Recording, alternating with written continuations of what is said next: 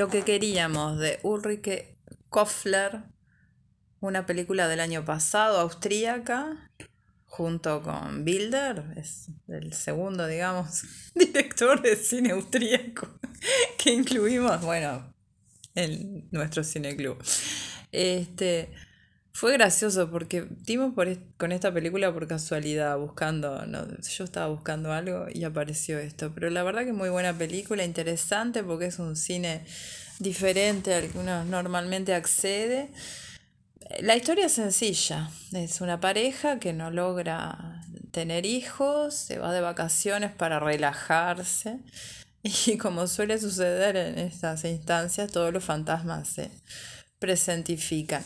Para el caso, van a Sardeña, además, un lugar en teoría precioso. Después tienen a los vecinos encima y bueno, yo que sé, ciertas cosas estresantes. Pero bueno, están eh, con estos vecinos demasiado cerca, que es una pareja con dos hijos. Y que es como un espejo deformante, ¿no? De lo que ellos pudieron o no pudieron, de hecho, hacer con sus vidas, ¿no? Como una familia normal, entre comillas, este, bueno, con sus complicaciones también, eh, y, que de alguna forma les, les, mueve el piso, ¿no? Les, les muestra lo que ellos no tienen, y en, en algunos casos por suerte no lo tienen. Sí, a mí me parece que, es lo que se llama una película recontra prolija. Los austríacos deben de ser así, uno calcula. Como los suizos. Como los suizos y como en buena medida los alemanes, ¿no? Esa, esa cosa recontra prolija. Es una película que parece hecha con un tiralíneas y un compás, porque no, no sobra un centímetro cuadrado para ningún lado. Es absolutamente precisa eh, en la elaboración de su tesis y en la resolución y, y en encontrar este, el resultado que quiere comunicar. Es, es, raro ver una cosa así tan prolija, ¿no? Sí, a mí me parece que se inscribe en una especie de género o subgénero que son estas películas de la vida cotidiana, medio minimalistas o de pequeña historia, que empieza como en un ambiente de todo demasiado normal, ¿no? Que uno ya a esta altura debe pensar que es sospechoso y, termina emergiendo alguna historia más o menos truculenta. Sí, la, habilidad central del libreto obviamente es lo que tú marcabas, ¿no? La oposición de dos parejas. Una que no puede conseguir lo que quiere y otra que sí lo consiguió pero que no sabe qué hacer con ello. Porque, porque la, la crisis de la segunda pareja es una crisis de un padre que no sabe qué hacer con su hijo, que no sabe cómo comunicarse con él. Mm. Entonces, por un lado están estos que, quieren pero no pueden. Y por otro lado están los otros que sí pueden, pero llegan a no querer, porque en determinado momento el, tipo dice, te envidio que no tengas hijos, preferiría no tenerlos. Cuando en realidad tiene dos hijos encantadores, etcétera, etcétera. Sí, lo que juega dándole y encargando las tintas es el fantasma del filicidio, ¿no? Ya sea bajo la forma del aborto o la del suicidio, por suerte fallido, de uno de los chicos. El filicidio, de acuerdo, porque creo que realmente es una de las teorías fuertes de, la psicología, es, es, la vocación filicida de nuestra sociedad. Usted hablo de esta película, no de la psicología. No, en general, quiero decir, en general creo que el filicidio es, es un fantasma rampante. Pero más acá o más allá de eso, lo que eh, me impresiona es eh, que, que, no, realmente no, no deja lugar en el medio. O sea, los que no tienen, eh, los que no tienen hijo padecen, están a punto de romperse la relación. Por eso. Y los que tienen hijos, parece que la película dijera, bueno, eh, ¿y, ¿y, qué haces con ellos, no? Claro, pero lo que estás omitiendo ahí es que esta pareja que no puede tener hijos, en realidad ella había quedado embarazada a, poco de conocerse, decidieron tener, hacerse que ella se hiciera un aborto y después es que no pueden. Entonces toda esta imposibilidad está montada sobre esa culpa. Sí. No hay que ser psicólogo.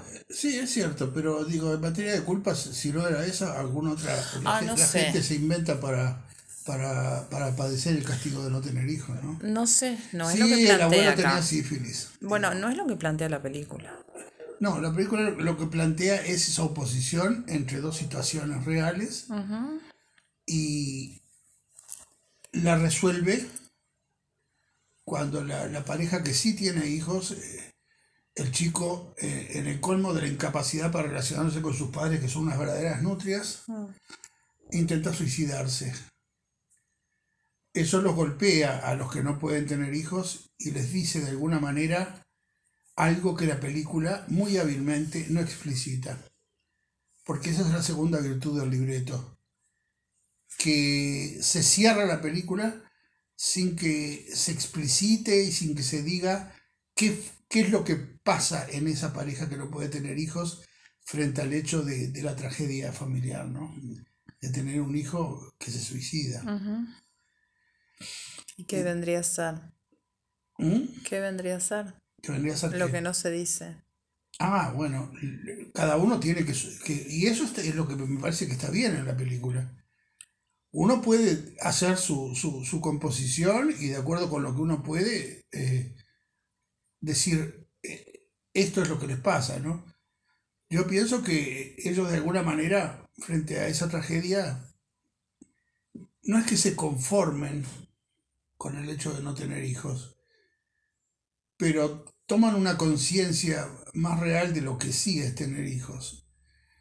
Y, y no es que rechacen eh, entonces a partir de ahí tener hijos porque ven que no es ningún chiste, pero sí, sí, sí se dan cuenta que si la tragedia de ellos es tragedia, probablemente la tragedia de los otros es peor.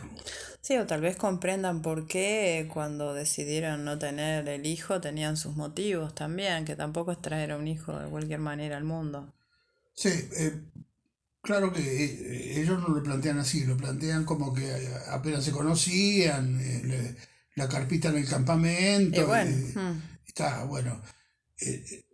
Ellos eh, entendieron eh, ese no tener ese hijo como, como un acto de responsabilidad frente, frente a sus cuerpos y frente a su, vida. sí, ¿no? sí, más responsable que este otro padre que trata horrible al hijo y que, Y que que- el hijo deja de querer la vida, ¿no? Exacto, exacto. Entonces, bueno, eh, me parece una, un- una película muy hábilmente libretada, con esa oposición de parejas y con la resolución cruzada en la que la tragedia de unos les enseña a los otros que las cosas no son tan sencillas como sentirse mm, entrar en, en desolación porque no lo pueden tener. La vida es muchas cosas. Eh, y por el otro lado, este, una película que eh, es un ejemplo de lo que cierto cine quiere ser. Esto que decíamos que es muy europea. Sí, es muy europea porque apela fundamentalmente a la inteligencia y a la interpretación de las situaciones por parte del, del espectador. Está muy bien actuada. Sí, sin duda. Pero el, el hecho de apelar a la inteligencia es una cosa que logra eh, minimizando, como tú decías, minimalismo, sí estoy de acuerdo, minimizando los efectos de puesta en escena. ¿Mm? La puesta en escena es la más sencilla posible y es, es prácticamente de una limpieza propia de un tirolines y un compás, como decía. ¿no? Claro, pero también se basa mucho en la actuación y eso también es muy europeo. No, no en, en un libreto Sí. eh, sobre explícito y con caras exageradas, porque es muy contenida la actuación de ellos. Muy contenida. Sí, no- Pero no. sí una actuación que sugiere. Sí, una actuación que sugiere y sobre todo que no, que porque es precisa precisamente, como decís vos, porque es precisa, es que permite al espectador el espacio para leer lo que se le quiere decir y se le dice. Ah, con respecto a esto de la psicología que vos traías. Este, me parece interesante cómo en muchas películas aparece algún tipo de interpretación o por lo menos referencia, ¿no? es como algo que el cine ha eh, consumido la psicología como pocos otros ámbitos de la cultura, ¿no? Digo, no hay que ser Woody Allen. Sin duda, sin duda. Pero bueno, la, la, psicología en sus distintos niveles de eh, interacción con nuestras realidades está en todo, desde el ámbito laboral al ámbito familiar, al ámbito de la enseñanza de los chicos, en todas partes está ahí este, el policía psicológico tratando de, de enderezar los entuertos de la vida y de mejorar las performances de los consumidores y de los productores, ¿no? ¿Qué pasa acá ves una especie de policía psicológico? Yo lo que veo fundamentalmente es una, una necesidad de encuadrar de una manera muy exacta eh, los conflictos humanos para que puedan ser comunicados y leídos de una manera unívoca. Una voluntad de comunicación. Sí, sí. Para que todo sea comunicado y leído de una manera unívoca, que no ofrezca eh, zonas oscuras. Por más que la lectura la haga subjetivamente el espectador, pero mm. todo está hecho, el, aparato está hecho de tal manera que tú tenés que leer lo que tenés que leer y, no cualquier otra cosa. Bueno, está buena. A mí me gustó. Bueno, la fotografía es fantástica, ¿no? Pues sí, dentro de lo que es una película modesta. Porque tampoco eh, este, es una película que apele a, las. A, a, las sutilezas de la imagen, ¿no? Es muy plana en ese sentido. Pero bueno. Lo que pasa es que el lugar es divino. Sí, sí, es, Cerdeña, ¿no? La, mm. la, costa de Cerdeña, toda pedregosa con esas aguas absolutamente transparentes del Mediterráneo o del Adriático, que es en esa zona, bueno, sí, claro, es un paraíso. Mm.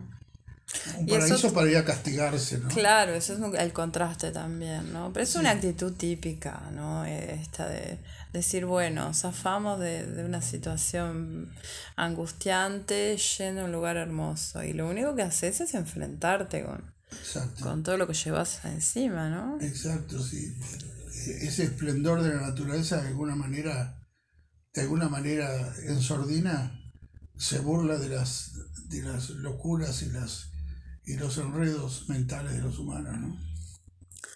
En efecto.